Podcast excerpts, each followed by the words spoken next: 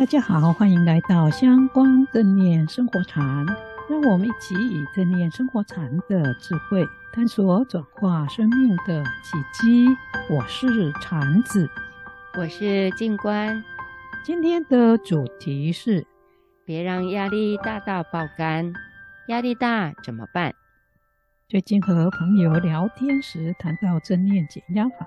朋友说，现在的人不论男女老少，似乎都和压力脱不了干系。不知道有没有什么方法可以随时舒压，不会让压力大到爆肝？所以我们就决定分享两个舒压的简易方法。这真的很需要，我很同意你朋友说的。现代人不论年纪大小都有压力，例如上学的小孩有课业上的压力、同侪的压力，还有父母的期望。要上各种才艺和课外班的压力，年轻人要为生活和经济打拼，有小孩的家庭还要照顾小孩，为小孩各种教育费用和生活开销操心，压力更大。中青辈的人压力也很大，如果工作多年，已经升上主管，在职场上要操心的人和事更多，也要注意社会脉动，让公司营运更好。而没当上主管的人，一样也怕亲友的眼光和言论，所以压力都很大。退休的长者，因为有的要帮忙照顾子女的小孩，有的则因为年轻时打拼过度，或没有注意身体健康，身体亮起了红灯，时不时就会腰酸背痛，或要去看医生等等。所以，即使退休了，压力也很大。听起来压力大，真的是活在二十一世纪的人共同要面对的一个很重要的课题。不过好在身心科学发达，很多帮助我们舒压、保持健康的方法也一直被研发出来。例如我们节目分享过的正念减压法、正念自我慈悲方法，以及细胞健康法与森林和艺术疗愈等方法，这真的是好消息。所以，处在现在有压力的我们，最好都能学学一两招简单的方法，随时可以帮助自己减压，不要让压力累积到伤害了身心健康。静观说得对，其实伦敦大学艾森克博士就曾经在他的研究报告中指出，没有处理好的压力所导致的死亡率，大于因为癌症、心脏病以及吸烟造成的死亡率。这真的让人意想不到，为什么会如此呢？这可能是因为大家以为压力只有在遇到一些重大灾难事件的时候才会出现，但事实上，压力在日常生活中就会有，比如身心和情绪受到扰乱或生活改变的时候，身心都会产生调试的过程，而这种调试如果与我们的认知不同或不符期望的时候，甚至是无法完全掌控的时候，就会让我们感到沮丧和失望，也因而会产生压力。而在平常的工作、家庭和朋友间，如果有冲突发生，情绪受到刺激，产生大波动的时候，也会产生压力。真没想到，这些看似平常生活中的情绪反应，也会产生压力。其实，平常累积的小压力，比一次大灾难的压力更容易导致身心的不健康。在杨定一先生所写的《真元一》这一本书中，就曾经提到，一九九七年美国杜克大学的研究指出，每天一点点、一点点累积的压力，对健康产生的影响远超过偶尔一次的剧烈灾变。譬如生活中碰到紧张、沮丧和悲伤的情况，都会在身心上产生压力，因而使得心脏血液的输送量减少。在平日生活里，因为情绪变化引发心脏病的几率，比心肌衰竭、心脏输血不足等危险因素引发心脏病的几率大两倍。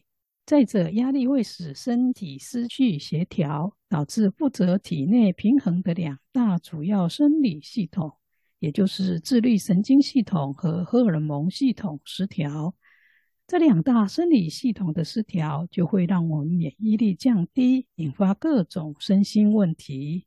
就拿荷尔蒙系统失调来说，会降低免疫力。导致骨质疏松，减少肌肉，抑制皮肤生长与修复，还会增加脂肪的囤积，特别是在腰部和臀部，也会降低我们的记忆力和学习能力。哇，真没想到这么严重！我相信很多人都不会去注意到这些压力累积久了会造成身心健康的问题，也有些人可能也太忙，有意无意就忽略了他们。确实如此。很多人在平常累积很多压力，直到身体承受不了，爆发各种身心疾病，才发现问题的严重性。因此，在正念减压法的课程中，常提醒大家，要在平常中觉知自己身心产生的压力和感受，进而用正念的方法消除压力，不要让压力累积到造成身心出了问题。禅子老师，那要怎么做才能觉知到自己的压力，让自己能马上把压力消除呢？在正念减压法中提到很多的方法，但今天我们就分享两个很有效又容易操作的小方法。是哪两个方法？第一个是调整看事情的想法和态度，第二是释放细胞中的压力。为什么调整看事情的想法和态度会跟减少压力有关呢？根据国际压力调查中心总裁罗伯伊斯长期对压力来源研究报告指出，压力的来源和两件事很有关系。第一个是遇到问题的时候，一个人所抱持的想法和态度；第二是问题出现时解决的方式。如果遇到问题的时候，我们所思所想都是以怨恨、愤怒、沮丧、失望等有关。压力就会比较大，对身体造成的不好影响也会很大。因为这一些负面的情绪一旦产生，不仅仅会对心脏和脑部产生影响，也会引发各种负面的化学反应，而这一些反应会通贯全身。因为脑神经科学研究发现，人的头脑在接受讯息的时候是无法分辨。是自己情绪和想法产生的负面讯息，还是外界真的遇到重大的灾难和困境？也因此，我们的自律神经和荷尔蒙系统都会调动资源去回应这一些负面的讯息，这就会造成前面所说的每天一点一点累积的压力，对健康产生的影响会远超过偶尔一次剧烈的灾变。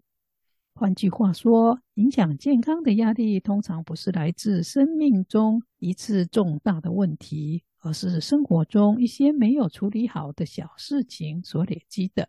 但是，才子老师，我们生活中都免不了会遇到不如意、无法控制，以及让我们难过和引起情绪激动的事，那要怎么办？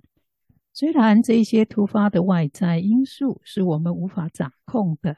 但我们却可以学着用不同的态度和想法来面对它。比如，一个口渴的人看到放在桌上的半杯水，有的人可能会抱怨、生气，甚至诅咒怎么只有半杯水。但另外一些人则会觉得很感恩，自己很幸运，还有半杯水可以喝。同样的事，想法不一样，产生的压力强度也就不同。所以，放宽心胸，换个正面的想法，面对遇到的困境，是最直接和最快就可以减轻压力的好方法。这听起来是蛮有道理的。但是，思考习惯有时是根深蒂固的，并不是说改就能改的。因此，要人在遇到困境时马上转念，换个角度想事情，恐怕不太容易呢。确实是有点困难。但好习惯也是可以培养的。如果平常有练习正念专注和觉知的人，要改变就比较容易。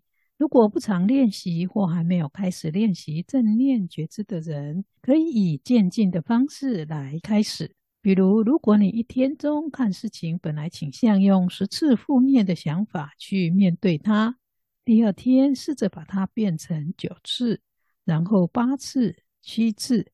依序减下去，一段时间后，负面的想法习惯就可以慢慢改变了。这倒是一个好方法，每天减一点点，这样比较能做到。但是如果一下子真的无法马上换个角度看事情，我们可以怎么减少压力呢？可以用第二个方法，释放细胞内的压力。这个做法是在感受到自己情绪激动、紧张、沮丧和不舒服的时候，可以深吸一口气，想象外面的新鲜空气从鼻孔进入到全身的细胞。而这些新鲜的空气滋养和活化了细胞。当吐气的时候，想象细胞内的压力、不舒服和负能量都随着吐气排出体外。这个方法至少要做三次。如果一下子还是无法减少压力，就可以重复多做几次深呼吸和吐气的练习。也可以在吸入新鲜空气的时候自我提醒。放松，放松，放松，让细胞能够充分吸收到新鲜空气。吐气的时候，也可以用力，让身体内的紧张、不舒服和压力都随着吐气排出体外。这个方法很好，也很简单。我相信只要有心，一定可以做到。以后我遇到事情的时候，我要多多的应用它。太好了。只要有做，一定就可以减少压力。大家要多多应用这两个方法哦。谢谢禅子老师这次分享了换个想法和态度，面对不如意的事或困境，以及释放细胞中的压力这两个方法，让大家可以随时舒压。希望大家可以多多利用在生活中，不要让日常中累积的压力大大危害了我们身心的健康哦。